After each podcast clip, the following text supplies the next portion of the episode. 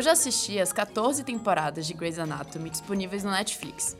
E olha, eu sei que tem muita gente que nos escuta que também acompanhou a vida da Cristina, da Meredith, do George, da Izzy e do Alex desde quando eles eram internos no hospital Seattle Grace nos Estados Unidos.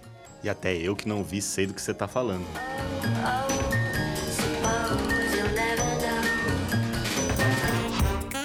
Os médicos de Grey's Anatomy fizeram a Universidade de Medicina por lá, então a realidade deles é bem diferente da dos estudantes brasileiros. Mas mesmo não tendo estudado no país do tio Sam, você pode fazer residência lá também. Fazer a residência médica nos Estados Unidos é uma vontade de muitos médicos brasileiros. Alguns colocam o plano em prática, mas outros acabam desistindo no meio do caminho, por ser uma jornada longa, exaustiva e que exige um grande investimento financeiro. E tem gente que acaba não tentando porque desconhece o processo, não sabe nem por onde começar. Mas neste episódio do Sanarcast nós vamos esclarecer as principais dúvidas sobre o processo seletivo para cursar residência médica nos Estados Unidos. E vamos falar um pouquinho sobre como são os programas por lá. Eu sou a Vitória Greve. E eu sou Vinícius Casimiro. E, e esse, é o Sanarcast. Já ouviram isso? Que na medicina e no amor, Nijamé Nituju? Você não pode falar de reflexo pupilar, rapaz. Nem sempre, nem nunca. Credo, anemia. Vamos pedir anulação de prova, é isso aí. E o agente etiológico é a Borrelia burgdorferi. Parou, parou, parou. Eu não sei falar esse nome. Se virar R1 de cirurgia, dou uma dica. Guarda essa. Engorda uns 10 quilos agora, porque no próximo ano você vai perder tudo. E papa a prova. Pau na moleira.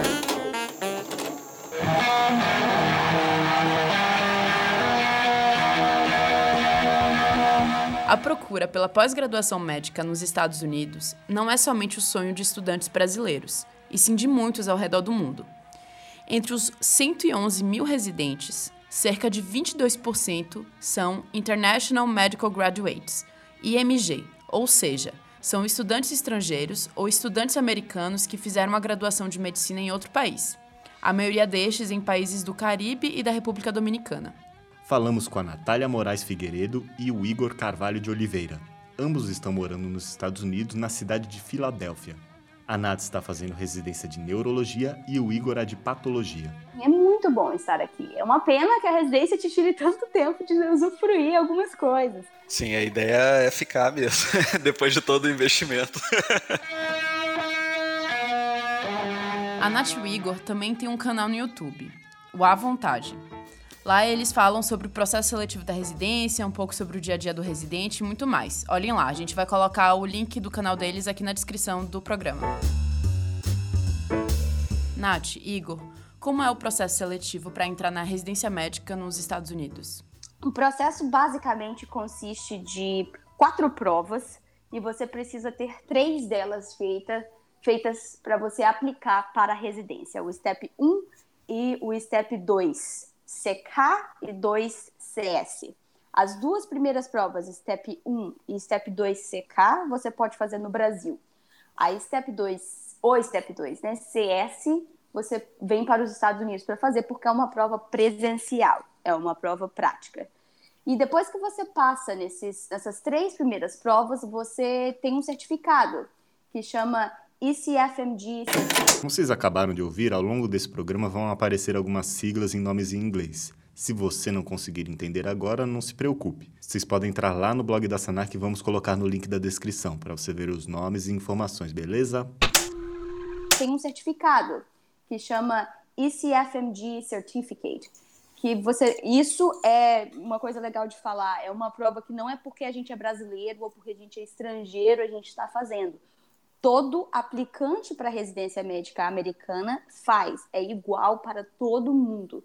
Então, todo mundo ao final da prova STEP 2 CS vai ter o certificado, e com esse certificado, você está apto a aplicar para as provas de residência. Existe um outro STEP que chama STEP 3, você não precisa tê-lo para aplicar. Se você tiver, ainda melhor, tudo que você tenha mais é melhor mas você pode fazer até o final do R1, na maioria dos programas. Com certeza, algumas especialidades é, precisam que você tenha um currículo mais robusto né, do que outras. Então, por exemplo, medicina interna, tem gente que sem o STEP 3 consegue entrar sem problemas. Só que algumas coisas mais competitivas, como dermatologia, por exemplo, já é bom que você tenha o STEP 3 antes de começar a residência, é bom que você tenha muita publicação, né? Então, quanto mais coisa, melhor. E claro, as notas são as coisas mais importantes. As notas, principalmente do STEP 1. O STEP 1 é uma prova que cai muito a matéria básica, então cai farmacologia, cai patologia, patologia é mais de 50% da prova. Então, é isso que o pessoal fica meio com medo, né? Muita gente, depois que forma, pensa, ah, eu quero, quero ir para os Estados Unidos, como é que eu faço? Aí começa a pesquisar e vê que a primeira prova, você vai ter que estudar bioquímica, tudo de novo, microbiologia, tudo de novo, e patologia, aí o pessoal desiste. Vocês começaram a fazer as primeiras provas, os STEPs, depois que se formaram em medicina? Isso. No último ano assim da faculdade, a gente já estava começando a estudar, então a gente já tinha o material e tudo mais, só que a gente não tinha dinheiro para pagar a prova. A prova é em torno de mil dólares, né? A primeira. O Step 1. É, o, o Step 1. E, e, tipo assim, não dá para você ir estudando a vida inteira também, porque é muita, muita coisa que você tem que decorar mesmo, que é do jeito que vai cair ali na prova. Então tem que ser assim, você tem que pegar um ano e botar todo o seu foco naquela prova e ir embora. Estudar sem parar. Quando a gente formou, a gente estava dando assim dois a três plantões por semana, né? E os outros quatro, cinco dias a gente só estudava. E aí vocês se prepararam para fazer o Step 1. E aí, e aí no, também nesse primeiro ano vocês fizeram o Step 2 e o Step 3? Ou foi ao longo dos outros dois anos? A gente fez o, o Step 1, eu me lembro, em acho que assim, 30 de novembro de 2016. Então foi bem assim, no finalzinho do ano mesmo. É, porque meus seis últimos meses, eu formei em julho de 16, mas meus seis últimos meses na faculdade foram eletivos. Então eu fiz um eletivo bem tranquilo e já comecei a estudar para o Step 1. Então a gente meio que ficou esse ano de todo de 2016 estudando o Step 1 e acho que, acho que foi isso. 30 de novembro a gente fez em São Paulo, a gente foi em São Paulo e fizemos o Step 1. O resultado da prova demora mais ou menos um mês para sair. Eu lembro que saiu logo depois do Natal, assim. E aí a gente tava meio que de férias, assim, do estudo, tava trabalhando, né? Mas meio que de férias do estudo. Saiu o resultado do Step 1 e a gente resolveu, com a nossa nota, continuar no barco. E aí a gente marcou o Step 2 CK, que é uma prova teórica, também pode ser feita em São Paulo, no Rio, no, onde tem os centros, né? A gente marcou para quatro meses depois, a gente fez em abril, que era um tempo assim para poder estudar, né? Porque é uma prova diferente, você tem que estudar de novo, você tem que estudar outros tópicos. Então a gente fez mais ou menos uns quatro, cinco meses depois. Entendi. E aí a prova nos Estados Unidos, que é a prova prática? É, a prova prática, a gente o que, que a gente fez? Que é uma coisa que eu aconselho todo mundo que decide embarcar nesse processo. Eu sempre falo quando o pessoal me manda mensagem no Instagram ou pergunta mesmo lá no, no vídeo do YouTube, eu sempre recomendo é, programar bastante o seu tempo para você otimizar o máximo que você puder. Então, a gente veio aos Estados Unidos fazer dois meses de estágio, que você precisa ter alguma experiência clínica aqui nos Estados Unidos. E a gente veio em maio de 2017. Então a gente fez o Step 2, CK, veio para os Estados Unidos, fizemos dois meses do estágio, e ao final do estágio, antes de voltar para o Brasil, a gente fez a prova prática. A gente já aproveitou que estava aqui para não comprar outra passagem, né? Que é tudo muito caro. Cada step custa entre mil e mil e quinhentos dólares, fora o material que você compra aqui também é caro, tudo é caro, né? Então, o máximo que você puder aproveitar do seu tempo, a gente não tem um visto ou um green card, alguma coisa que nos permite ficar aqui o tempo que quiser. Então, a gente teve que otimizar e é o que eu aconselho mesmo: otimiza o tempo que você vai gastar um pouco menos de dinheiro. Que massa. E vocês fizeram esse step 3 também? Depois da prova prática? Aí, é, aí o step 3, na verdade, a gente não fez antes de começar a residência. Só que no nosso outro programa era um requisito que você fizesse durante o R1. Então a gente começou a residência lá, né? E nós fizemos o Step 3 durante, enquanto a gente era R1 lá.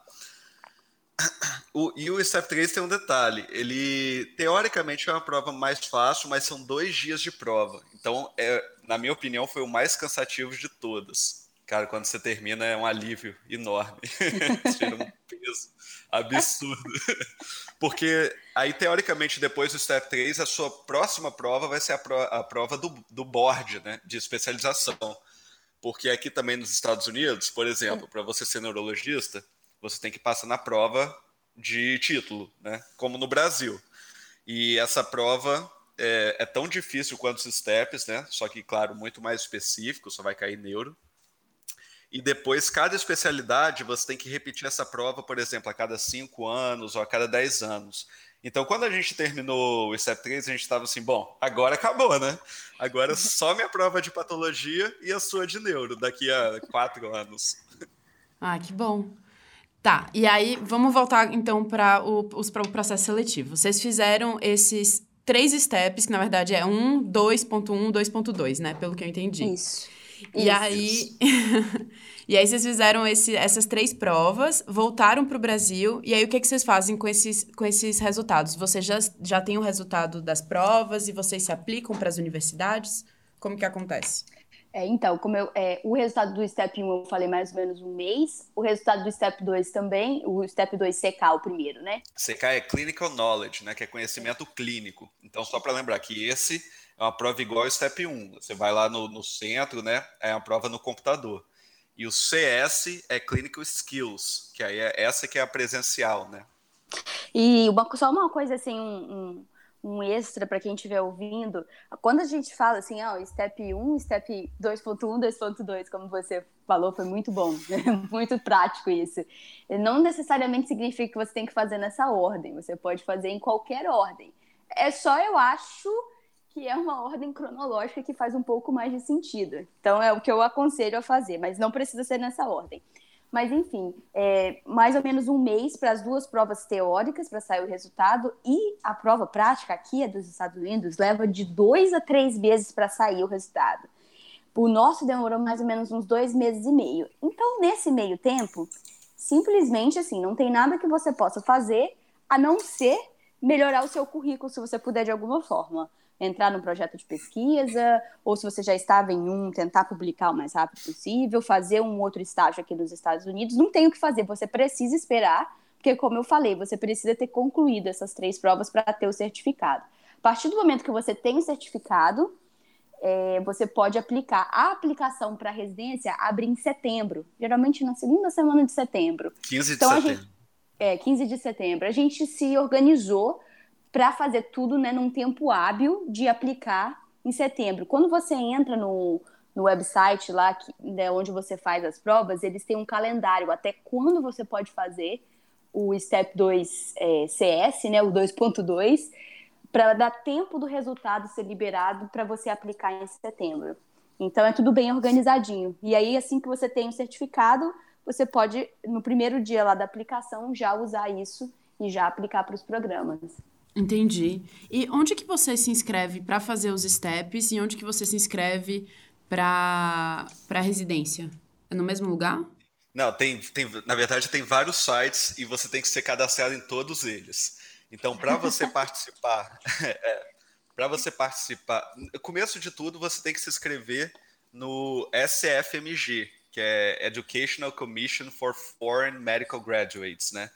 SFMG é um requisito apenas para o que a gente chama de IMG, que é quem é graduado fora dos Estados Unidos. Então, primeira coisa, você tem que se inscrever no SFMG e você tem que provar para eles que você é você, que você faz faculdade ou fez faculdade, por exemplo, no Brasil, né?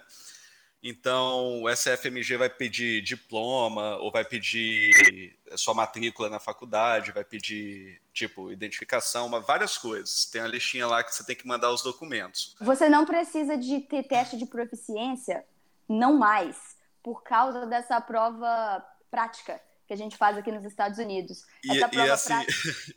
as provas são tão difíceis, né? Que se você passar nos steps, você com certeza fala inglês. Então podiam dar o um certificado de proficiência, então. aí, então, aí esse é o SFMG. Aí tem outro site é, e por lá também você vai, você paga as provas no site do SFMG. Eles têm duas plataformas que uma se chama Oasis e a outra se chama IWA, IWA. essas duas plataformas que você vai. Uh, como é que é? Você vai. Falta tipo, a palavra no português. É. Você vai management, né? Seu, sua aplicação e tudo mais. Uh, o seu cadastro, né? E é nessas duas plataformas também, dentro Você vai gerenciar o seu, as suas coisas. Isso, exatamente. É e você vai uh, pagar as provas. Então, assim, quando você paga o Step 1, por exemplo, dentro do SFMG, você vai e paga o Step 1. Depois que você paga, você tem que esperar um número que demora algumas semanas para chegar, que é um número comprovando que você pagou e que está tudo certo. Com esse número, você vai poder agendar o seu Step 1. É, quando você agenda, primeiramente você escolhe um período de três meses para fazer essa prova. Quando você paga, você já escolhe. Quero fazer fevereiro, março, abril. Aí, quando você recebe essa confirmação, depois de algumas semanas, você vai poder escolher o dia específico. Ah, eu quero fazer fevereiro 15. Aí é isso, basicamente. Você faz step 1, depois faz a mesma coisa com o step 2, vai no SFMG, paga e tudo mais. Aí depois disso, quando você recebe o certificado do SFMG, que é basicamente SFMG falando, ó, oh, esse cara aqui agora, ele é MD, né? Você tem o título de médico americano. O que é que significa MD? É, MD, assim, ao pé da letra é Medicine Doctor, né? Eles reconhecem que você, que agora é como se você fosse um estudante americano que terminou a faculdade de medicina. Então, na verdade, é como se fosse um processo de revalidação de diploma, mas não é uma revalidação de diploma. Mas exato, é tipo isso. Exato. Tá. Exato. Mas todo mundo que forma fora dos Estados Unidos, quando ganha o certificado lá do SFMG, vai ser MD. Aí depois é, tem outro site que se chama NRMP. Esse é o site que vai ser responsável pelo match, que é o National Resident Matching Program. Uh, então, nesse site, esse site é muito bom. Todo mundo que quiser aplicar e vir para os Estados Unidos, tem que entrar em todos esses sites que eu estou falando. Essa FMG tem muita informação. O site do NRMP tem inclusive o calendário lá. Lá em cima, no, no menu deles, lá tem Match é, Calendars, né? Se você clicar lá, vai estar assim, ó, dia tal você tem que fazer isso, dia tal você tem que fazer isso, dia tal você... Aí fica mais fácil. E para participar do Match, tem uma plataforma que faz um, como se fosse um currículo digital para você. E é nessa plataforma que você vai mandar seu currículo para os programas, que se chama ERAS. E-R-A-S, né? O site até Mai, de meu, Mai Eras. Um currículo Isso. digital mesmo. Inclusive, para você entrar no, no Match, você vai precisar de uma carta do diretor da sua faculdade, você vai pôr na plataforma Eras. Você vai pôr, precisar de cartas de recomendação, no mínimo três, no máximo quatro, para cada programa. Você pode ter 20, só que você vai ter que designar no mínimo três, no máximo quatro para cada programa. Isso também vai ser na plataforma Eras. É, seu diploma vai estar tá lá, tudo vai ser lá. E aí você vai colocar tudo lá e vai entrar no processo do match. É isso. Isso. Exato, isso. Uhum. Aí, como que funciona? Então, o processo do, do match é mais ou menos assim. Se eu não me engano, em janeiro, porque como eu falei, as, a aplicação abre em setembro. Então, em setembro, você vai pegar aquela sua plataforma lá do MyEras e vai usar para mandar para todos os programas. Né? Então, você vai pegar aquele seu MyEras, aquele seu currículo todo bonitinho do jeito que está lá, e vai mandar para os programas que você quer, que você tem interesse. Lembrando, tudo paga. E tudo é, é caro. precisa ter planejamento para fazer essa prova. Então, por exemplo, nós mandamos no nosso net para mais ou menos 100 programas. Eu acho que foi tipo 110 programas, alguma coisa assim. Nós pagamos em real, porque eu não me lembro do, a conversão do dólar, mas em real nós pagamos 10 mil reais para aplicar para esses 100 programas. Então, assim, é, é muito caro, tem que ter planejamento. E você paga e por aplicação? Vocês pagam você por, paga por, por cada instituição que você, você aplica. Isso. Não é um lote. Então, é assim, normalmente quem estrangeiro aplica para muitos lugares, porque com certeza estrangeiro tem uma desvantagem, né, em relação aos americanos. E por americano eu digo, quem fez faculdade nos Estados Unidos. Se você é brasileiro e fez faculdade aqui, você é considerado americano. Então quem é estrangeiro aplica para mais de 100, sempre, quase sempre. E os americanos aplicam para tipo 15 faculdades. É, eles falam assim: ah, eu quero, eu, eu fiz na tempo, fiz faculdade na tempo e eu quero ficar lá. Mas vai que, né? Então vou aplicar para mais umas nove. É, então, até a primeira aplicação é até 10 programas. Isso é um pacote. Você vai pagar 100 dólares. 100 dólares você pode aplicar para um programa se quiser, ou 10 programas, pagando os mesmos 100 dólares. Só que aí, de 11 a 20 programas, você vai pagar os 100 dólares dos 10 primeiros programas, e cada programa adicional você vai pagar mais 15 dólares. E a partir do, do vigésimo programa, você vai a, a pagar 20 dólares para cada programa adicional. E a partir do trigésimo programa, você vai pagar 26 dólares por cada programa adicional. Então, quando você aplica aí para. Faz 100, as contas, galera. Eu é, não sei quanto dá, mas é muito. E, e dá para aplicar, é. tipo, infinitamente para 200 programas? Dá. Claro que se você tiver tem dinheiro, gente né? que faz. Tem gente que faz. Dá. E vocês Exatamente. escolheram Por exemplo. 100 programas? Como que, como que foi essa escolha? Vocês jogaram pro Sim, alto. assim. Eu acho que eu não consigo pensar em Exato. nada que eu possa escolher sem, tipo, possibilidade. O- Outro, já que você perguntou isso, muito importante. É, tem um site que se chama ah, Freida, né? Que é F-R-E-I-D-A, Freida. Nesse site tem informação de vários programas. Então, por exemplo, você bota lá UPenn, que foi até um programa que Natália entrevistou. Aí na UPenn, você vê que por esse site que eles têm tipo 1% de IMG, né, que é estrangeiro. Então, por exemplo, a chance de alguém entrar, estrangeiro entrar lá é muito baixinha. Então, esse é um programa que provavelmente você não vai querer aplicar. Mas a Natália foi tá- entrevistada por esse programa. Ela foi, mas isso daí, na verdade, ainda é segredo. Ah, desculpe. Corta a galera. Eu nem devia, eu nem devia ter falado isso, porque a gente vai fazer um vídeo sobre isso depois. É? Não, tudo bem, então a gente corta, a gente não quer dar spoiler. Mas parece quente, mas parece quente a informação. É, mas aí, por exemplo, tem programas, né, como o programa da UPenn, que você vê que tem 1% de IMG. Então, se você quiser gastar seu dinheiro aplicando para lá, você pode.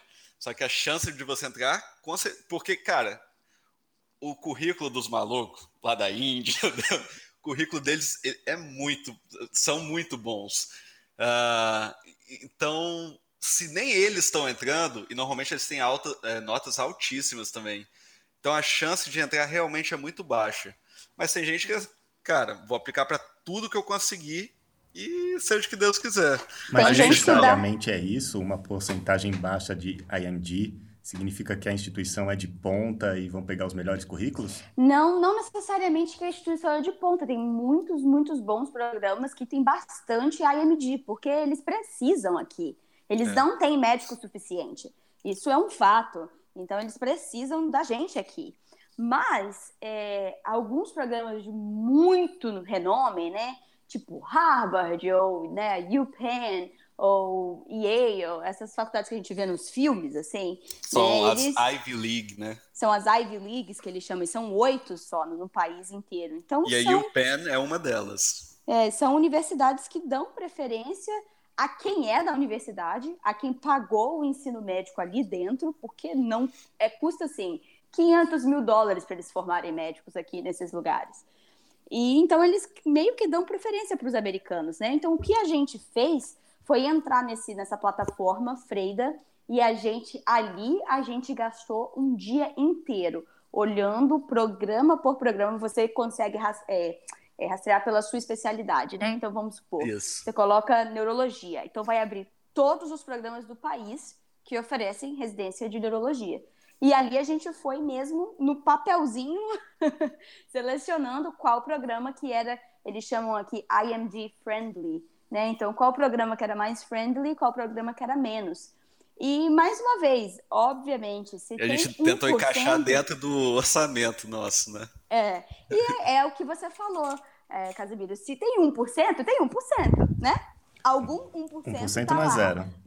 Não é zero. Alguém está lá fazendo o 1%. Então, se você quiser aplicar, eu, o que eu recomendo é, se você tem um currículo muito bom, eu aplicaria. Eu não teria medo. A gente tinha um currículo mediano. A gente tinha um currículo ok, um bom currículo, um currículo médio mesmo, assim, entre os aplicantes. Então, a gente não nem tentou esses lugares que eram muitíssimo concorridos. Mas é uma boa plataforma, você vai lá, dá uma olhada, quantas vagas tem, quantos médicos tem trabalhando no hospital, tem tudo lá. E por ali você pode ter uma noção do programa, e foi o que a gente fez. A gente anotou no papelzinho todo, todo né, programa que a gente queria aplicar, e deu aí uns cento e poucos programas, 110. Só, só para assim. vocês terem uma noção, acabei de colocar neurologia lá no site e deu tem 159 programas hoje nos Estados Unidos, né? Então a gente foi um por um, vendo todos eles. Eu não, eu não sei se eu vou me precipitar na pergunta, assim, mas é porque vocês estão falando a gente, a gente, a gente, e a gente está falando de Natigor. Então, o que que... Mas como que você, vocês fazem... Vocês fizeram todo esse processo em dupla de escolha de instituição? Isso daí é um negócio que é chamado de couples match, né? Que é um match de casal mesmo. E para você entrar como casal, você pode fazer com qualquer pessoa que você quiser. Não precisa ser oficialmente casado e nem precisa ser namorado nem nada. Você não precisa provar nada. Você pode fazer com um amigo, por exemplo, se você quiser. Ah, eu quero ir para a mesma área que essa pessoa aqui. Então, continuando a cronologia lá, né? Do que a gente estava falando. Depois que você faz, paga isso tudo, aplica para os programas, eles vão te convidar para as entrevistas. Aí você, por exemplo, a gente conseguiu quatro entrevistas cada um, a gente foi lá, aí você vê qual programa que você gosta mais e tudo mais. Depois você vai ter que fazer um- uma, uma lista com é, a sua ranking order list, né? Que é a sua ordem de preferência. Só que quando você está aplicando como casal, você faz essa lista vinculada à lista dessa outra pessoa. Então, por exemplo, eu boto assim: primeiro lugar da minha lista vai ser eu quero a tempo, mas só se eu só vou dar match na tempo se ao mesmo tempo Natália der match em- no programa tal. Por exemplo, Drexel, as duas são na Filadélfia. Então essa é a minha primeira opção. A segunda opção eu boto eu quero a Temple de novo, mas só se Natália der match na Temple também, que também é na Filadélfia. Aí, terceira opção, quero a Temple de novo, só se Natália der match na UPenn, que é na Filadélfia. Por aí vai, você vai ter que fazer as combinações. É, aí depois que você fizer isso tudo, que o, o sistema vai tentando seguir a ordem. Vamos tentar esse aqui. Ele deu match, ela não deu. Beleza, então não atendeu o, o critério que ele botou. Vamos para a próxima opção. Ele deu match, ela não deu. Próxima opção. Ele não deu, ela deu. Então, não, E vai não tá descendo. fechado. E vai descendo. Aí lá no final, depois de todos essas, esses emparelhamentos, a gente botou as opções separadas. Aí eu co- comecei a colocar, por exemplo, a gente já tentou todas as opções das entrevistas que a gente teve. Aí depois eu botei assim: eu quero dar match na Temple, mesmo se Natália não der match Em lugar nenhum. em lugar nenhum. E aí daria só o match no Igor. Então, assim, o couples match, que foi o que a gente fez, é, as pessoas têm dificuldade, assim, né, e perguntam muito, porque essa parte de você é, aplicar para os programas é onde dá um pouco de nó na cabeça. Porque a ideia do couples match não é estar no mesmo hospital, é estar na mesma área, né? Estar próximo. Então, você vai escolher ali os hospitais que vocês entrevistaram dentro da mesma área e vai fazer as combinações possíveis, possíveis. E na hora de fazer essas combinações, mesmo a gente que teve pouca entrevista, já deu muita opção, né? Imagina quem entrevista em 15 lugares. E aí vai fazer né, a, a ordem e as combinações possíveis entre os 15, as, 15, as 15 opções. A única coisa é que no final, como o Igor disse, a gente aplicou como couples match, era a nossa primeira, segunda, terceira, quarta opção, mas você, como couples match, também tem a opção de aplicar sozinho. Então, lá no final da sua lista, você vai colocar as suas opções em ordem de preferência, não meteando com aquela outra pessoa. Entender como funciona o processo do match, seja ele couples match ou não, é muito melhor quando você desenha. No site do National Resident Matching Program, o NRMP, tem um vídeo super esclarecedor. The NRMP uses a computerized mathematical algorithm to place applicants into residency and fellowship position. A Nath e o Igor também fizeram um vídeo no canal do YouTube deles, explicando como funciona o Couples Match. A forma mais fácil de entender é desenhando mesmo. É colocando no papel, né, ou vendo, para você conseguir saber da onde que vem as combinações. Na verdade, as chances de passar é, ma é maior, não? É, Quando isso faz que eu no não Couples entendi, Match. parece menor, não? Não, porque daí. É, expliquem. É menor ou maior a chance de passar? Tudo aqui nos Estados Unidos, nesse processo de residência, é relativo, sabe? Você vai perguntar assim, a pessoa vai falar, ah, relativo. Ah, depende. Então, aí a gente descobre, morando aqui, depois de passar por, por todo o processo, que realmente depende. Na maioria dos casos, né, generalizando, ficaria mais difícil. Porque você tem que conseguir casar dois matches ao mesmo tempo. Por que, que isso seria mais difícil? Porque quando você vai entrevistar, cada entrevista é diferente. Então eu posso entrevistar no mesmo lugar que o Igor, né, com as mesmas pessoas, e o cara querer me escolher, mas não querer escolher ele, ou querer escolher ele e não querer me escolher. Então, assim, vamos supor, eu entrevistei no mesmo lugar com o Igor, e o cara gostou do Igor, mas ele só quer o Igor, ele não me quer lá. E aí eu entrevisto em outro lugar próximo, em outro hospital, e o pessoal lá só gostou do Igor também. Não quer ficar comigo. Então, todas as combinações que a gente fizer como couples match naquele local, eu tô tirando as chances do Igor.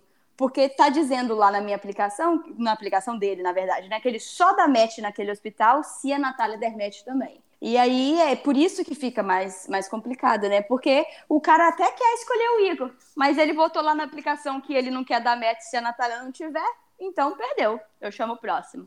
Por isso que fica mais difícil. E- então tudo depende. Por exemplo, quando você aplica como casal, tem gente que gosta muito, principalmente se for uma residência assim muito ferrada, que, o, que os residentes querem largar a residência de qualquer jeito. Aí ele pensa assim: ah, vou chamar esse cara, e se a, a, a esposa, o esposo dele estiver aqui, a chance dele ficar no meu programa vai ser maior, porque ele tem uma pessoa para dar suporte, ou tem uma pessoa até que está no meu programa também, né? Então a chance dele ficar e não largar é maior. A chance dele ser um residente feliz é maior, né? Eles levam tudo isso em consideração. Até porque o burnout nos residentes é, é coisa de tipo 50%. Então, as Então, instituições ele- têm acesso a, a- a essa estatística, ela tem acesso também a- ao ranqueamento que você colocou à instituição. Não tem acesso à posição que você botou na instituição, mas sabe se você está aplicando como, como couple ou não. Entendi. Explica um pouquinho mais, já que você falou da entrevista, como que é a entrevista, quais entrevistas vocês fizeram aí nos Estados Unidos? Como o Igor falou, a gente fez quatro entrevistas juntos e eu entrevistei sozinha em um programa em Massachusetts. É, as entrevistas, elas basicamente, elas têm um padrão. É, é mais ou menos o dia todo, assim, de entrevista. Começa umas sete da manhã, termina umas três horas da tarde. Você chega lá, tem um café da manhã, você conhece os residentes, é, alguns médicos do local. Aí o diretor do programa vai vir, vai fazer uma introdução do programa, mostrar o que, que eles fazem, quais são as possibilidades dentro daquela residência, de pesquisa, de fellowship, do que você pode fazer ali dentro daquele programa. E aí, depois dessa breve introdução, breve assim, dura mais ou menos uma hora, uma hora e meia, é, eles começam a chamar os candidatos para entrevistar. E aí tem programa que você entrevista com cinco pessoas diferentes, tem programa que você entrevista com oito pessoas, tem programa que você entrevista com três pessoas. E aí varia de lugar para lugar. É, geralmente, assim, eles separam uma parte do grupo que está lá para começar a fazer as entrevistas e a outra parte vai rodar no hospital, fazer um tour no hospital ou no campus, né? E aí depois troca. E quando você faz a entrevista, mais ou menos 15 a 20 minutos com cada entrevistador.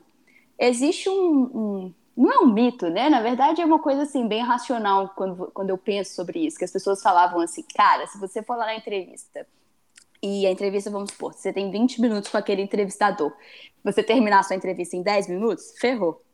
Você tá ferrado. Porque, né, se você tem 20 minutos, você tem que usar os 20 minutos.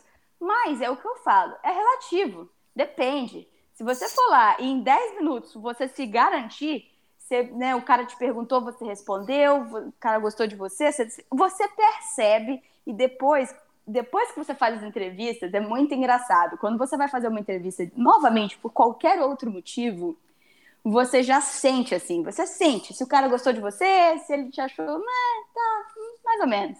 Você percebe isso, né? Eles fazem perguntas de todos os assuntos possíveis, é, algumas perguntas muito básicas, assim, que o aplicante vai encontrar em qualquer prova. É, Fale-me um pouco sobre você, essa é básica, você vai falar sobre você dez vezes, e às vezes na mesma entrevista. É, por que, que você seria um bom residente? Por que você escolheria aquele programa? quais são os seus pontos fracos, quais são os seus pontos fortes, o que você gosta de fazer no seu tempo livre, o que você tem em mente para fazer depois daquela residência. Então, perguntas gerais. E aí é o E a última né? pergunta que eles sempre vão fazer, né? É, é a você... última pergunta que eles sempre vão fazer e que você tem que estar preparado para isso é: você tem alguma pergunta para mim? E para quem estiver ouvindo a gente nesse podcast, leia sobre o programa antes e perguntem, gente. Porque Você não tem nada pior. Tem que perguntar alguma coisa. Você tem que perguntar, não tem nada pior do que falar assim. Não. E eu fiz isso, tá, gente? Você fez isso. Eu, eu já fiz isso também. Eu já fiz. Imagina, é. você tem alguma pergunta? Não, eu tava meio passando, vi que tava acontecendo aqui uma movimentação. Não, não. Entrei. Eu, eu Imagina. e você tem que estar preparado. Então, é uma coisa que quando as pessoas perguntam pra gente, eu falo, se preparem mesmo, leiam sobre o programa, anotem, leva coisa para você perguntar. Na hora que eles estiverem mostrando a apresentação, você tem que ter alguma coisa, não é possível, você não tem como entender tudo daquele lugar. É muito difícil. Então você tem que perguntar, nem que você, por exemplo, pergunte sobre os livros dele. Outra coisa, tudo que você põe no seu currículo, por exemplo, trabalho que você apresentou, eu tinha apresentado um, um em 2011, em entrevista que eu fiz, tipo, ano passado, me perguntaram, ah, esse trabalho aqui, que está aqui no seu currículo, era sobre o quê? Qual que foi o resultado? E eu não lembrava mais. Eita! E eu fiquei assim. não, isso aí não, não teve muita coisa, não. Isso aí foi bobeira, mas você quer falar desse outro aqui. É a hora em que não importa muito sua nota, eles não vão te perguntar, ai, por que você tirou essa nota aqui mais ou menos nessa prova? Não. Eles querem saber sobre você. E é onde você tem chance mesmo de compensar as coisas que você não acha que são tão boas no seu currículo. Você está cara a cara com uma pessoa, né? Você se vende ali. Então você tem que ser o melhor que você pode ser. Entendi. E vocês falaram muito sobre ter um bom currículo, que é, os, os americanos, estudantes que fizeram medicina nos Estados Unidos têm preferência ou saem com vantagem. O que é ter um bom currículo? É, eu acho que fundamental aqui é publicação. Se você conseguir publicar, isso conta muito. E, mais uma vez, né, as suas notas nas provas, a partir do momento que você decidiu, você tem que se dedicar totalmente àquilo.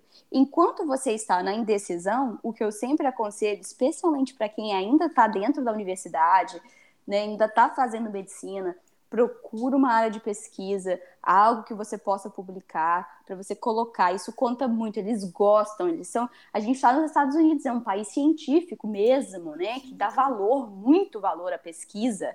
Então, especialmente as grandes, os grandes hospitais, eles valorizam isso. Então, isso é uma coisa que eu não tenho no meu currículo e eu falo mesmo para quem me pergunta: você tem alguma coisa publicada? Não tenho.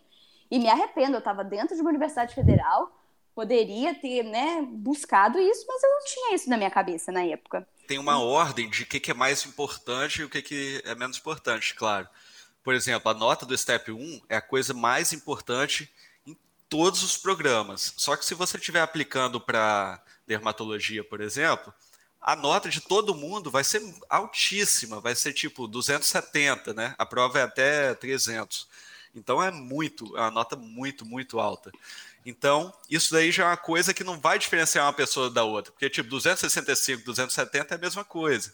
Então, a nota do Step 1 é, é o mais importante, fato. Aí depois vem cartas de recomendação, depois vem a carta do diretor, que no Brasil a gente nem dá muita importância para isso, mas aqui eles valorizam muito o que as outras pessoas acham de você. Uhum. Então vem a carta do diretor, depois vem a nota do step 2, depois o seu personal statement, que você também bota no MyEras, uma carta, um, assim, um statement que você faz sobre você mesmo, quem você é e tudo mais, você escreve isso. E, e essas coisas, tudo isso é muito bom de quem está aplicando para uh, é, residências muito competitivas. Então vai caindo essa lista e vai sobrando, tipo, quantas publicações você tem. Aí o Exato. cara que tem 15 está bem acima do cara que tem 10 é, quantos, uh, quantas apresentações né, você já fez, já escreveu algum capítulo de livro, essas coisas. Vamos falar sobre a residência, então? Como que foi esse primeiro ano de vocês aí nos Estados Unidos? Nossa senhora! Muita Vamos coisa. falar, gente. Muita Não, é porque foi sofrido. Foi sofrido, muito trabalho. Assim, Olha... o programa que a gente tava, Outra coisa que talvez seja muito importante do pessoal entender é que existem programas comunitários e programas universitários. A gente nem sabia disso antes de começar lá no nosso hospital. Nosso programa era um programa comunitário. Programa comunitário, em geral, eles querem que você toque serviço. Eles não, não têm muito foco em pesquisa, em ensinar mesmo, né? Eles querem que você faça o ser, porque assim tem uma população de pacientes muito grande e tem pouco eh, staff, né? Tem pouco attending para todos aqueles pacientes. Então o residente basicamente está lá para trabalhar. Existe uma lei aqui que você não pode trabalhar mais de 80 horas por semana como residente. Antigamente, os residentes de cirurgia eles faziam 120 horas por semana. Tinha, tinha residente de cirurgia que ia segunda-feira para o hospital, voltava sábado. Então, aí por isso que aí começou a dar muito erro médico, né? Porque a taxa de burnout foi absurda.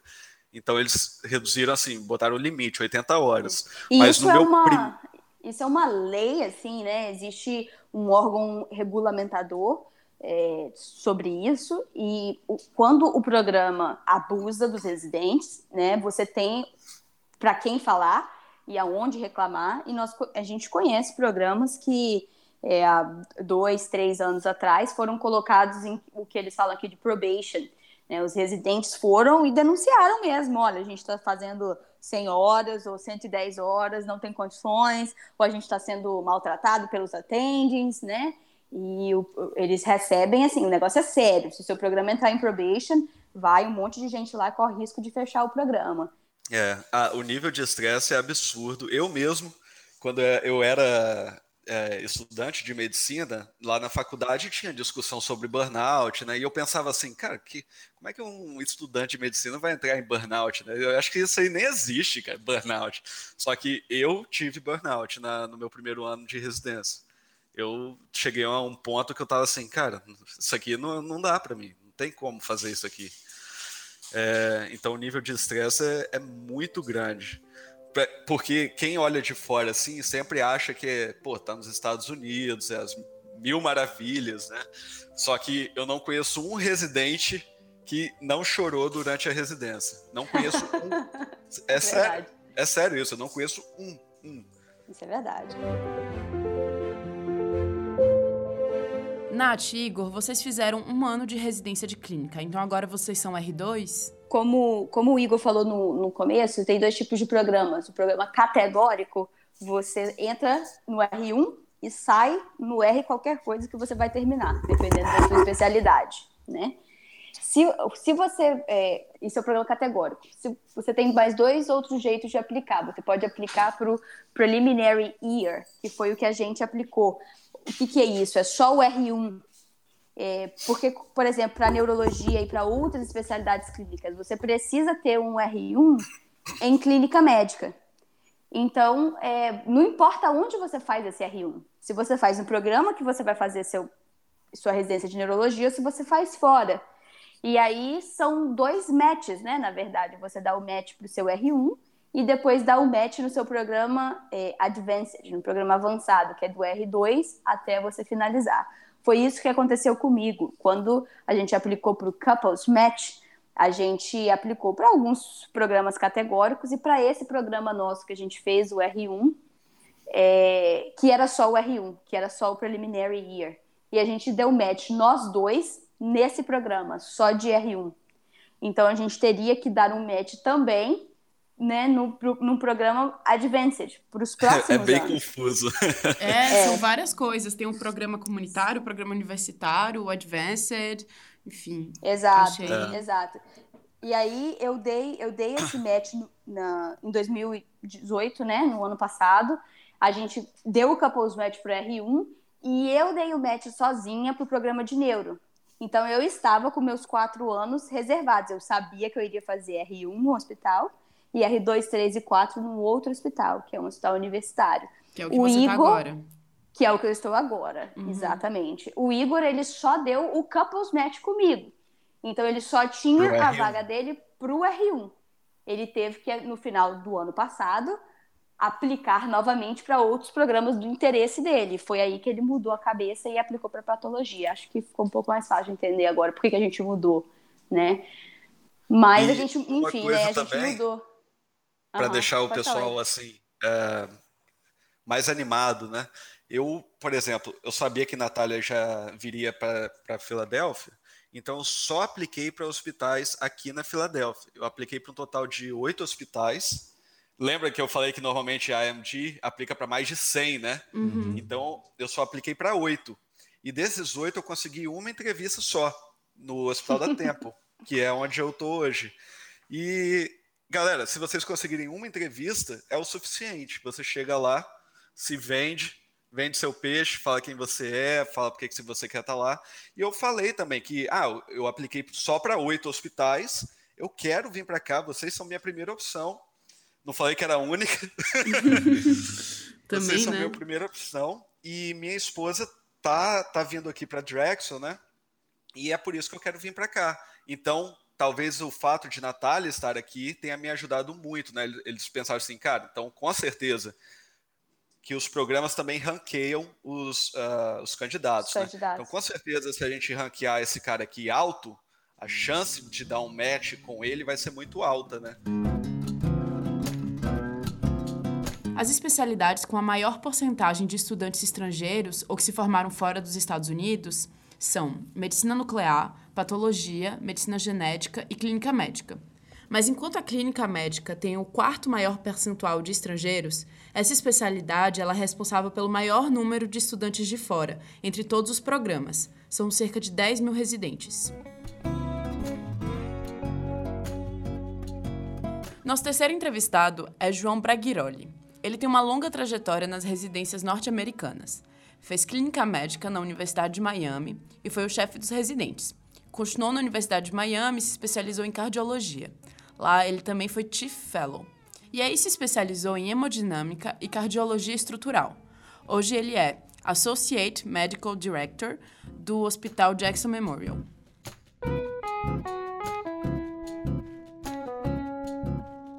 João, você fez residência de clínica em Miami e se especializou em mais três. Como que você enxerga todo esse processo? São nove anos de formação depois da formação em medicina. Um caminho bem longo. Mas é um caminho que foi planejado, é um caminho que foi um projeto, é um projeto de vida, né? Que você faz, deixa claro, com a cumplicidade de sua família, entendendo que é um caminho muito mais longo. Se, se você imaginar que você consegue fazer tudo isso em quase a metade do tempo no Brasil. Mas que é uma formação bem completa e que eu acho que me deixou numa, numa posição bem confortável para fazer bem o que eu gosto.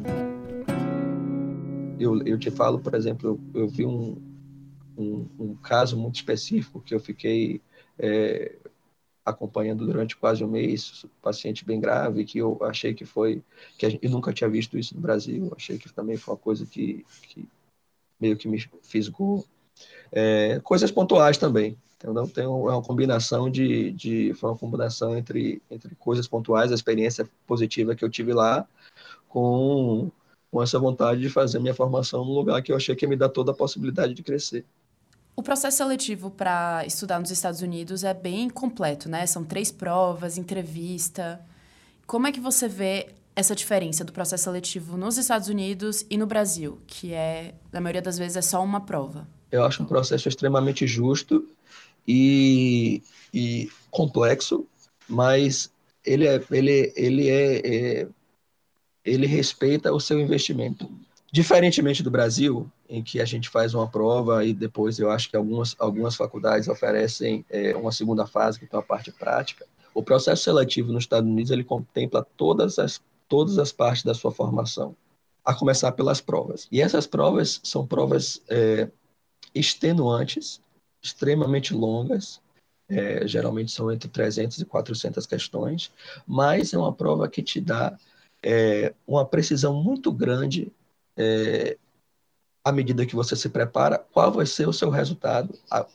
Existem simulados para cada tipo de prova que você faz e a variação Claro, existem fatalidades, existe um dia que você não se sentiu bem e acabou que fez uma prova, mas é muito fiel o resultado que você obtém durante esses simulados, ou seja, quanto você investiu na sua, na sua educação, com o resultado que você tem na prova, de forma que você vai fazer a prova, geralmente sabendo quanto você vai tirar. Ou seja, você está preparado ou você não está preparado.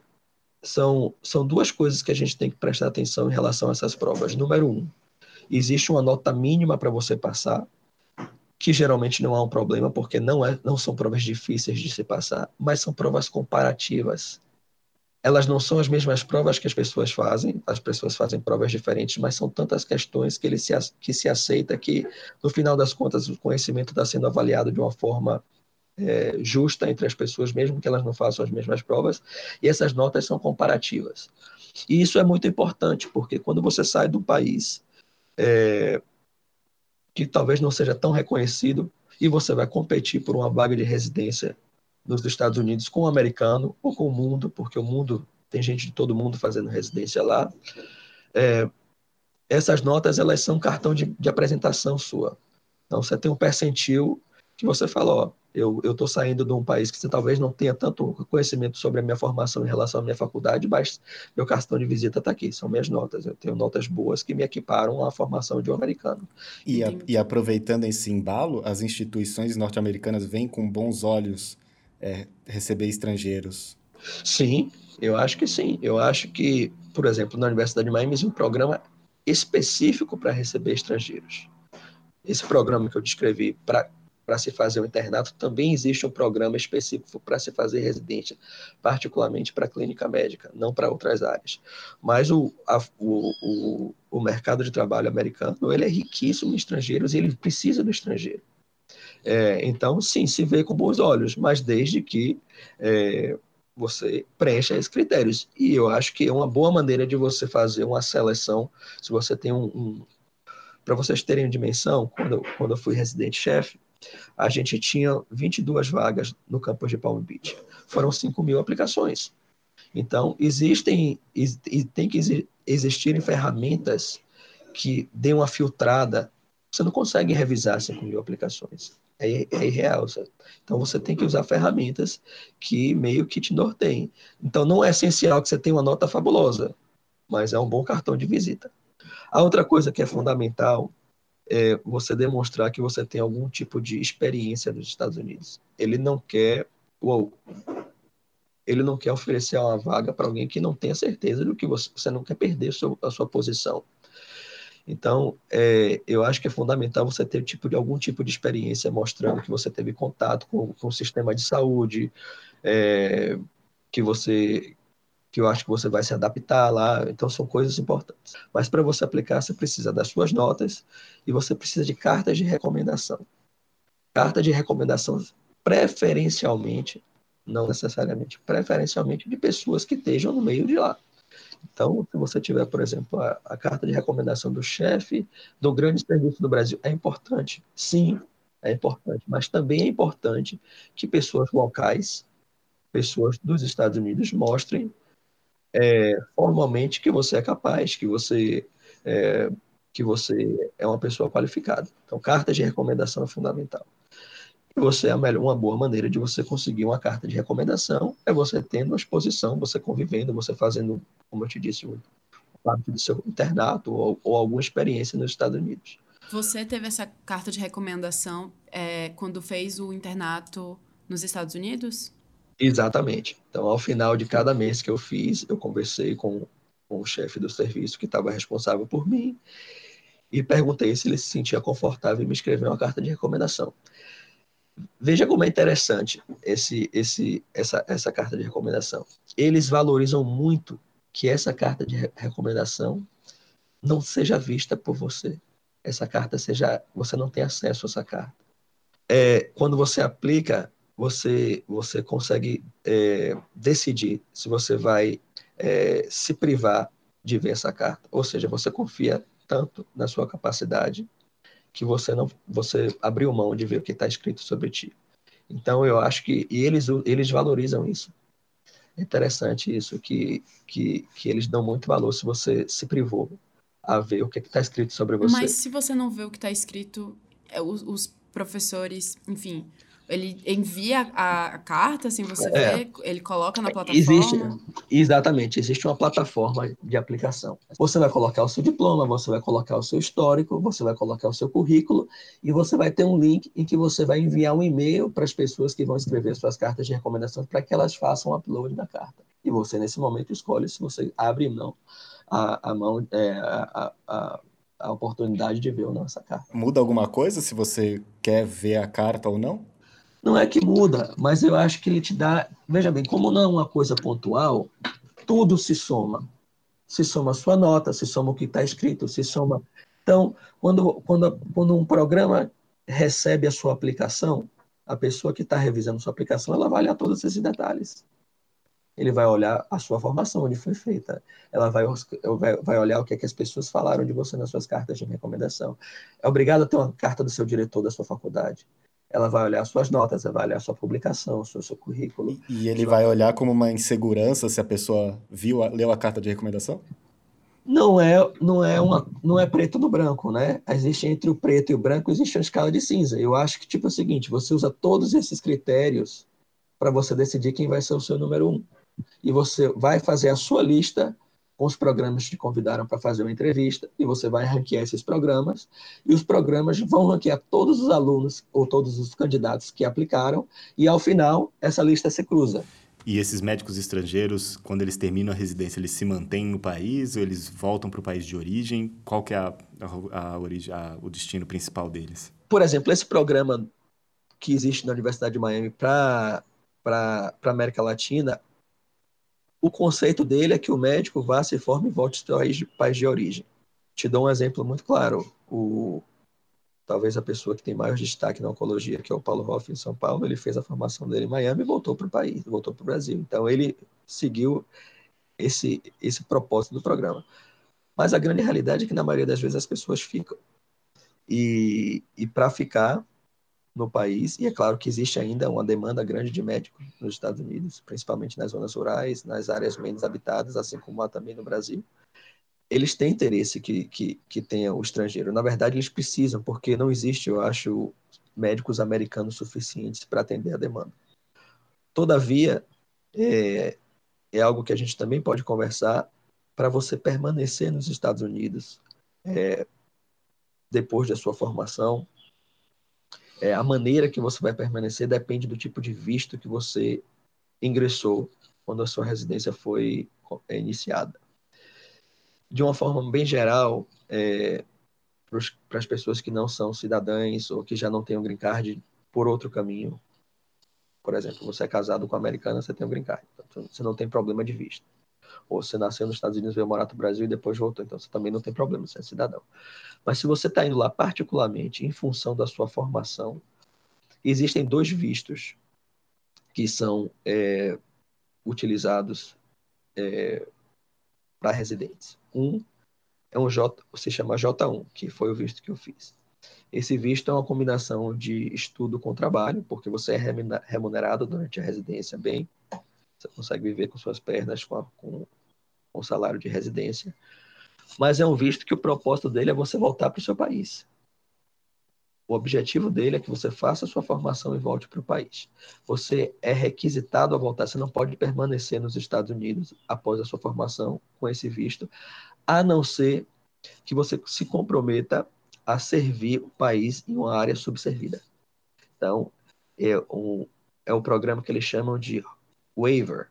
Ele, você está abrindo mão de voltar para o seu país e, a, e você permanecer nos Estados Unidos aos custos de você passar três anos servindo em um lugar que tem uma demanda reprimida de médico. O outro visto é o, é o visto H1. H1 é um visto que é utilizado não é só para medicina, é um visto de trabalho. Alguns poucos programas ele oferecem o H1 e eles oferecem é, preferencialmente o J1 porque o programa não precisa se responsabilizar pelo visto, enquanto quando você oferece o H1 é o programa que se responsabiliza pelo visto. Então a maioria dos programas eles preferem é, que residentes estrangeiros venham com os vistos J1. A grande maioria preferem que venham com o visto J1. A vantagem do H1 é que você não precisa fazer esse, esse período de waiver quando você termina a sua formação. É, mas são poucos programas que oferecem o visto H1, não são todos. Em relação a mim, eu fiz o, a residência de clínica e de e cardiologia e de hemodinâmica com esse visto J. E uma vez que eu terminei, é, foi uma situação muito particular. O meu diretor do meu programa, ele, ele foi muito generoso comigo e ele abriu uma vaga no hospital e me contratou com visto chamado O, que é para é, é, habilidade extraordinária. Então, eu fui contratado com visto de habilidade extra, extraordinária. Não, é um visto que basicamente depende das suas qualificações para você ser aceito. Mas é uma coisa pontual, não é a rotina. Esse visto O é particular de médico. Não. É artista de cinema, jogador de futebol. São pessoas que têm habilidades extraordinárias. É outstanding performance. É o, é o, eu acho que é, o, é como eles definem. E alguém, alguém se compromete? Você disse que o H existe uma responsabilidade da instituição. O O tem isso? O O, ele, você precisa de uma instituição para. Você precisa de um contrato. Você não consegue simplesmente vou aplicar para o O e, e, e você é um autônomo. Não. Você precisa ter alguma instituição, alguma instituição que, que é, te dê um suporte. Mas ele é baseado. Eu apliquei com meu advogado para o visto O. Então, é, ele é baseado na minha formação, nas minhas qualificações. E aí cabe ao, ao, ao departamento de imigração analisar o meu currículo e ver se eu sou realmente extraordinário ou não. E aí eles tomam essas decisões. Mas não é algo que você se aplica, né? Então você espera uma, uma, uma, uma proteção, no caso, um professor, um, o seu chefe, certo? É, é, mais uma vez, é, você volta para o sistema americano. Você vai precisar de cartas de recomendação de pessoas de destaque, preferencialmente que não tenham contato com você ou seja, ela tem uma visão neutra sobre você e ela emite uma opinião científica sobre a sua formação. É interessantíssimo isso. Você, eu, eu obtive cartas de professores da Harvard, de, de é, da Universidade da Pensilvânia que eu nunca tive contato na minha vida. Pedi, por gentileza, eu tô, eu tô querendo fazer um ano de formação nessa área extremamente específica. Esse é meu currículo. Você poderia escrever uma carta é, emitindo uma opinião sobre a minha formação. O cara vai lá, escreve uma carta e você manda para imigração. Legal. Nossa, João, você é foda, extraordinário. não, Muito legal. Não, não mas é. Enfim, Isso não sei, mas pra é. gente que eu nunca tinha ouvido falar sobre esse visto e me pareceu é. algo, tipo, realmente muito incrível, não, assim. Não, não é, não é que eu sou extraordinário. Eu gosto do que eu faço e tive sorte de encontrar pessoas que me ajudaram no meu caminho. Meu chefe foi, sem dúvida, ele foi uma pessoa muito chave na minha formação. Vamos falar sobre a residência? Voltar um Vamos. pouco, então. É, residência de clínica. Você foi aceito, foi, fez a entrevista, deu match, se mudou para os Estados Unidos, começou na Universidade de Miami. Isso. Primeiras é, impressões. É, é um choque, como... né? É uma mudança muito grande. Você vai no, no, no dia a dia encontrando seu caminho. É, é o primeiro ano de residência, é, um, é, um, é uma mudança muito grande, mesmo tendo a experiência de, de ter passado um tempinho fora estava sozinho, não conhecia ninguém, uma vida nova, trabalho, você ainda com procurando a linguagem, tipo assim, eu falei, falo, nunca tive dificuldade de falar inglês, mas inglês médico é diferente. Tive pelo fato de ir sozinho, eu acho que foi um eu estava noivo na época que eu fui, minha esposa estava fazendo dermatologia aqui no Brasil. É, ela não foi de início, e eu acho que para mim foi muito é, difícil por um lado, mas por outro lado foi muito positivo porque eu consegui mergulhar de cabeça. Eu morei no hospital basicamente. Enquanto as pessoas, algumas pessoas tinham família, tinham amigos, eu tinha um hospital. Então, é o meu, a minha vida era o hospital. Acordava, ia para o hospital, para a última, primeira chegar, a última sair. E talvez isso, esse primeiro ano, ganhei o prêmio do, de melhor, melhor residente no, no primeiro ano. Mas eu acho que isso tudo foi, tudo foi justamente por, por estar isolado e, e cair de cabeça nesse projeto. Eu falei, eu já estou tô, tô abrindo mão de tanta coisa para estar tá aqui, então deixa eu aproveitar. Foi o que eu fiz. Como, como que é a residência nos Estados Unidos? Eu sei que essa pergunta é super ampla, mas... É, eu acho que a primeira coisa é que existe uma grande homogeneidade, de uma forma geral, em todos os programas de residência, porque a fiscalização para que todos esses todos os aspectos da formação do aluno ela, ela é muito rígida existe um processo de avaliação constante dos programas de residência e que é, mantém um padrão muito alto. Então, eu acho que a primeira coisa que eu ia falar é que a diferença entre você fazer a formação em Harvard ou você fazer a formação no estado no interior do Tennessee, é claro que existe, principalmente na questão científica, mas do ponto de vista de formação médica, eu acho que a amplitude é muito menor do que você tem, por exemplo, se você fizer na USP ou então no interior do Piauí. É, e não estou, pelo amor de Deus, não estou querendo desmerecer ninguém, não estou dizendo, mas estou querendo dizer que existe um, um, abismo muito grande até em relação a recurso é, entre um grande centro como, como, como São Paulo, que para mim é um oásis, não deixa aquém de lugar nenhum no mundo. O segundo aspecto é que talvez no terceiro ano de residência você tenha alguma oportunidade de de dar plantão muitas vezes no próprio hospital, mas você não tem uma vida paralela à sua vida de residência. É muito comum o residente trabalhar no primeiro ano, dar um plantão à noite, ou então fazer meio turno, porque dividir o plantão à tarde e ele não vai ter que cobrir a enfermaria. Não. Lá você trabalha turno integral, todo mundo trabalha todos os dias, não existe isso de você sair meio-dia e alguém está cobrindo seu paciente. Não, não é assim. É, é full time e você é esperado e é cobrado para estar tá lá, e sua vida é dedicada a isso. Você jamais vai conseguir dar plantão no seu primeiro ano de clínica médica. Impossível. É, eu acho que também é muito organizado em relação às expectativas e a sua função. Eu acho que você chega e você é bem é, direcionado qual o patamar que você é esperado para aquele momento da sua formação e esse patamar vai subindo e esses, e esses quesitos vão sendo cumpridos à medida que você vai progredindo. Então, seu nível de expectativa, claro, ele progride e existe um, um, um processo de avaliação contínua é, em que você encontra com seu diretor de programa e você é sempre assinalado um mentor durante a faculdade, que ele te direciona, você está você tá indo bem nesse aspecto, você não está indo bem nesse aspecto, de forma que você seja sempre orientado. E existe um processo de 360 graus de avaliação. Então, você é avaliado pelos seus colegas, você é avaliado pelas enfermeiras, você é avaliado pela assistente social, você é avaliado pelos preceptores e você é avaliado pelos pacientes.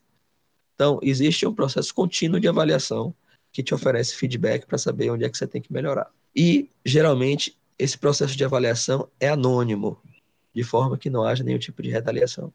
Como assim? Na verdade, eles, eles escrevem, eles dizem alguma coisa? É... Pois é, existe uma plataforma online em que você, é, nessa plataforma, você, você é obrigado a, ao final de cada rodízio, a cada de período, você preencher avaliações. E essas avaliações vão para o seu portfólio. Ao final de cada seis meses ou de três meses, você senta com o seu diretor do programa e você tem acesso a essas avaliações e ela te, te direciona se você quais são suas fraquezas e quais são suas é, virtudes. Não é que nem no Brasil que você pode fazer, você é médico generalista, né, que você pode fazer plantão. Esse Não. era um dos aspectos que eu queria conversar com vocês sobre a residência de clínica médica é, no Brasil e nos Estados Unidos. É muito difícil você encontrar no Brasil uma pessoa que fez somente clínica médica. Porque a pessoa que se forma depois da faculdade, ela se intitula médico geral ou clínico geral, mesmo você tendo exatamente o mesmo período de formação em clínica, cirurgia, pediatria, obstetrícia e psiquiatria. Você não se, você não se autodenomina psiquiatra geral ou cirurgião geral uma vez que você sai formado da faculdade.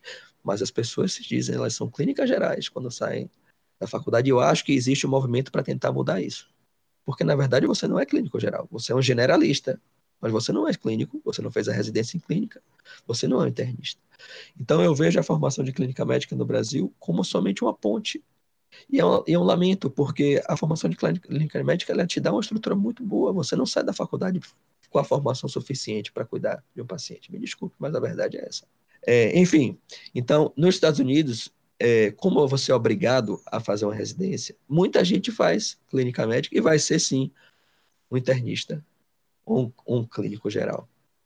É, eu acho que, que deveria ser obrigatório você ter uma residência também, como nos Estados Unidos. É, eu acho que, que oferece uma, uma qualidade de, do cuidado ao paciente muito maior. É, fala para mim, na residência, sobre a sua rotina. Como que era? Você acordava de manhã, chegava no, chegava no é. hospital às seis da manhã, saía, enfim um pouco e como era a rotina de estudo também, se vocês tinham provas anuais, como que era o, as avaliações, enfim, tudo. Geralmente, é, eu sempre gostei de chegar no hospital antes de antes de sete horas, porque eu gost, sempre gostei muito de pegar a passagem do plantão das enfermeiras para mim, onde eu acho que eu aprendia mais em relação ao meu paciente era na passagem, porque elas passam muito mais tempo com o paciente do que a gente. Então, para mim, era importante pegar essa passagem.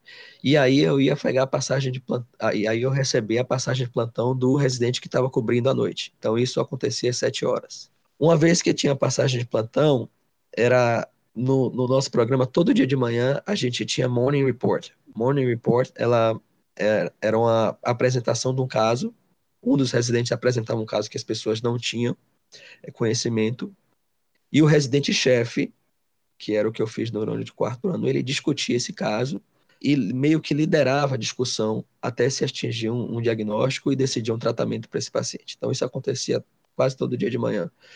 Algumas exceções, tinham dias que tinham é, Professor Rounds. Professor Rounds era um dia sensacional. O diretor o dean, o reitor da, da faculdade, ele ia, em vez de ser o residente-chefe discutindo isso, era o, era o, era o, era o professor que estava lá nesse dia. E às vezes tinha, é, pela manhã, é, casos de subespecialidades. Às vezes a cardio fazia, um, fazia apresentação, às vezes a infecto, às vezes a pneumo. Mas todo dia de manhã é, tinha uma atividade acadêmica antes de você partir para o seu dia. Tipo assim, de é, evoluir seus pacientes. Então, chegava cedo, passagem de enfermagem, passagem do, do plantão do colega, tentava ver os pacientes que eram que eu achava que eram os pacientes mais graves, ia para morning report, terminava de ver os pacientes, e aí você ia fazer o rounds. Rounds é a visita com o preceptor. Então, todo dia tem visita com o preceptor.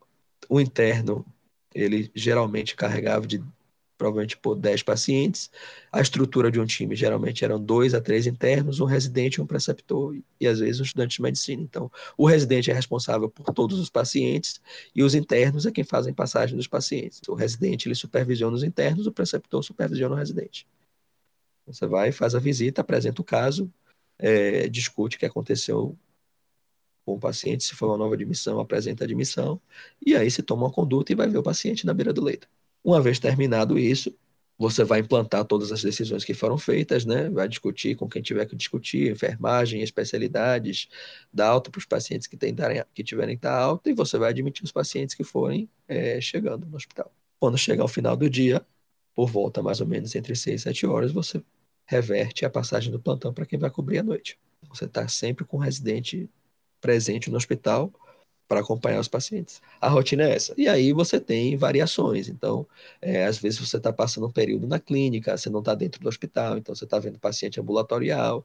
Às vezes você está rodando numa subespecialidade, às vezes você está rodando na emergência. Então, dependendo do rodízio, você tem, você tem uma, uma, rotina diferente. Mas a rotina, eu acho que do dia a dia da, da clínica médica é essa. Vou te fazer uma pergunta super ampla. É, como Diga. que é o mercado de trabalho do médico americano? Você falou um pouco do visto, assim, que alguns. A maioria fica aí, alguns voltam para o seu país, mas quem fica aí? O que faz?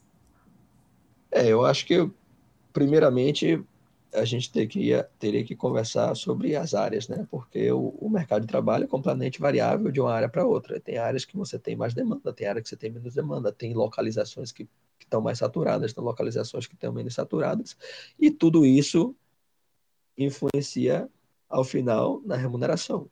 Então, você trabalhar numa área que tem maior demanda, provavelmente vai ganhar mais do que numa área que está mais saturada. Isso acontece em qualquer lugar do mundo, né? Oferta e demanda. É, assim como no Brasil, existem especialidades que se sabe que se remunera é, melhor do que outras. E eu acho que isso não varia muito no Brasil em relação a, no, não sei, em relação a valores no Brasil, mas é, em relação às, especialidades que se remunera melhor no Brasil, acho que se acompanha um pouquinho nos Estados Unidos. Por exemplo, neurocirurgia se paga um pouco melhor do que se paga a pediatria. Eu acho que a mesma realidade se vive no Brasil. A gente, eu, a gente fez umas perguntas para para nossos alunos, quem acompanha a gente. Eu anotei umas perguntas aqui e uma me chamou a atenção, né? De um menino que perguntou que ele estava fazendo residência no Brasil e daí ele perguntou se valia a pena trocar a residência e o salário brasileiro, a vida que ele tem, para tentar a residência nos Estados Unidos. Eu, eu acho que a primeira coisa é ele tem que ter claro que isso não é uma aventura, né? Isso é um projeto de vida. Então não é tentar. Se ele quiser, ele vai conseguir. Só vai depender da dedicação dele. Então, o... tem gente que, que consegue atingir seu objetivo mais rapidamente. Tem gente que vai procurar em que deficiências teve para conseguir alcançar o seu objetivo. Eu acho que acho que a pergunta tem, que ele tem que se fazer é o que é que eu quero? É, se você não está feliz, se você acha que, que o seu projeto de vida é morar em outro país, é, é ter uma formação diferente, sim, vale a pena. Ele está perdendo o tempo dele. Agora, é, não é arriscar. Você não vai para um projeto desse achando que você não vai dar certo. Você vai para um projeto desse sabendo que vai dar certo e você às vezes vai ter um caminho mais, mais tortuoso, mas vai depender da sua força de vontade para atingir. É um projeto de vida, não é uma aventura. Para você valeu a pena e você faria tudo igual. Eu acho que são decisões que você toma e não adianta você estar tá olhando para trás. Eu acho que dá, tem muita, muita coisa que eu, eu.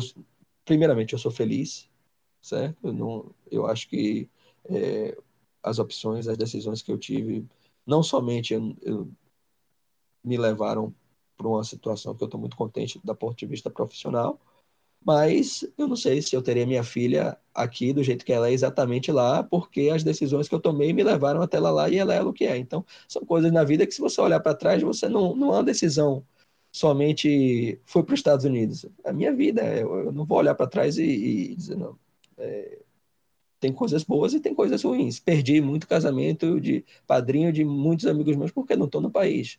Deixei de comemorar aniversário de meus pais muitas vezes. Passei aniversário sozinho. Então, coisas que você abre mão, são sacrifícios que, que vêm com, com as decisões que você toma. Assim como se eu estivesse no Brasil, eu estaria limitado, eu não posso andar de noite porque tenho medo de ser sequestrado. São decisões. Todo lugar vai ter vai ter aspectos positivos e negativos, eu não vou olhar para trás e, e, e, ficar focando na parte negativa, eu foco na parte positiva. O João se adaptou tão bem à medicina nos Estados Unidos que hoje ele passou para o outro lado do balcão e ele faz entrevistas com os candidatos à residência. Você me falou quando a gente conversou por telefone que você participou da seleção de residentes para entrarem na, na, na, no, na instituição. Para clínica e para cardio, para os dois. Massa. Então, conta desse outro lado. O que é que, a, o que, é que vocês levam em consideração? O que é que vocês avaliam? Você tem um checklist de, de, de requisitos em que você é, atribui notas. Por exemplo, envolvimento científico. Aí você vê um candidato que é, está lá no currículo dele, participei do congresso. O outro, eu publiquei 40 papers numa revista de alto impacto. Então, um vai ganhar uma nota baixa, o outro vai ganhar uma nota alta. É, número dois, é, interação social. Então, tipo assim, você acha que a pessoa veio e, e pelo, pelo seu comercial, ela, ela, você acha que ela vai, vai se adaptar, vai, vai, é, ela tem um perfil da, dos residentes que você tem. Então, você faz um ranking de 1 a 5. São vários quesitos. Então, notas, publicações, interesse. E aí, ao final, para cada candidato, você tem uma soma desses pontos. E cada pessoa que avaliou esse candidato vai se fazer uma média. E ao final, as maiores médias são ranqueadas por como, como é, no, no topo. E é muito interessante, porque não é uma pessoa escolhendo, entendeu? Então, digamos que eu conheço é, eu conheço o José, porque José veio e rodou comigo, então eu tenho já uma relação particular com o José, então eu vou dar a nota máxima para José. Pois é, mas não necessariamente as outras quatro, cinco pessoas darão. Então isso te dilui. Então, se você for bom de fato, todas as pessoas vão te dar nota boa. Não vai ser uma coisa pontual que te vai jogar para cima ou vai jogar para baixo. E ao final, claro que quando você senta para fazer esse ranking, é, quando você vai lá para o site e vai submeter a sua lista como programa, existe uma discussão. Então, esse candidato tal, aí as pessoas que realmente estão entusiasmadas com ele defendem, eu acho que ele é excepcional, vamos colocar ele em primeiro. Ah, não, mas tem esse ponto dele aqui que eu não gostei. Então, existe essa, essa conversa ao final, mas de uma forma geral, o que se respeita são essa, essas, essas fichas de avaliação. Esse é o, é o início de tudo. Então, na dúvida, vamos pela ficha de avaliação. Vejam, vejam que sensacional. É sensacional e às vezes nem tanto, às vezes frustrante. Mas a Universidade de Miami, ela tradicionalmente é uma universidade é, de graduação excelente, de forma que os alunos sempre vão, geralmente conseguem entrar nos programas que eles gostam, que eles ranqueiam em primeiro lugar. No Match Day, o programa de o programa de a Faculdade de Medicina tem acesso a esse resultado antes dos alunos. E aí o que é que eles organizam? Eles organizam uma festa enorme, convidam os pais e eles fazem o resultado do match ó, em surpresa. Às vezes o, o, o cara vai para frente do palco e descobre onde é que ele vai. Nossa, mas assim, e se a pessoa não passa? É, é frustrante, meu bem. Mas, como eu te disse, a Universidade de Miami é espetacular. É difícil a pessoa não passar num lugar espetacular, entendeu? Eu acho que isso não se aplicaria em qualquer circunstância, em uma circunstância pelo, pelo, por ter uma formação tão boa e os alunos sempre estarem em destaque, é, eles fazem isso.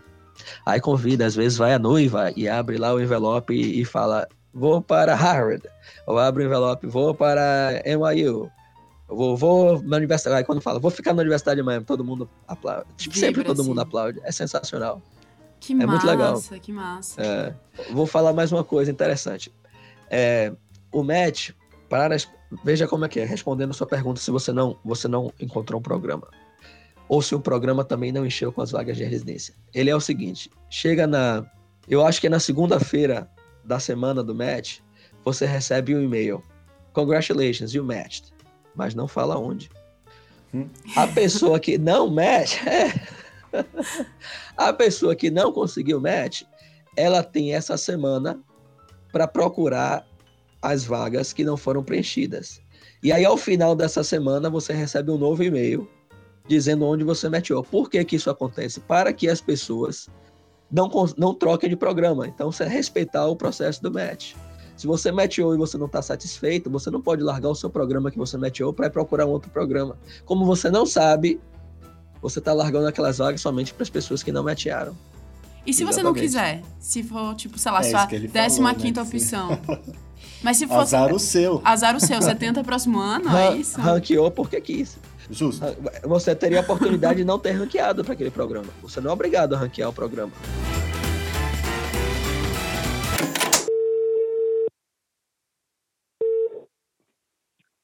Alô? E aí, Xará, tudo bem? Tudo bem? Casimiro falando. Oi, Vini.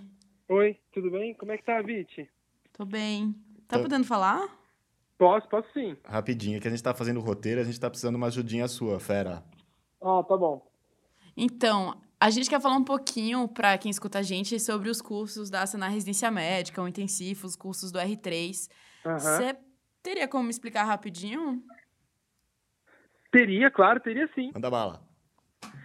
Então, a gente tem curso preparatório tanto para o R1 quanto para o R3, em fases diferentes também da vida, tanto do R1 quanto do R3.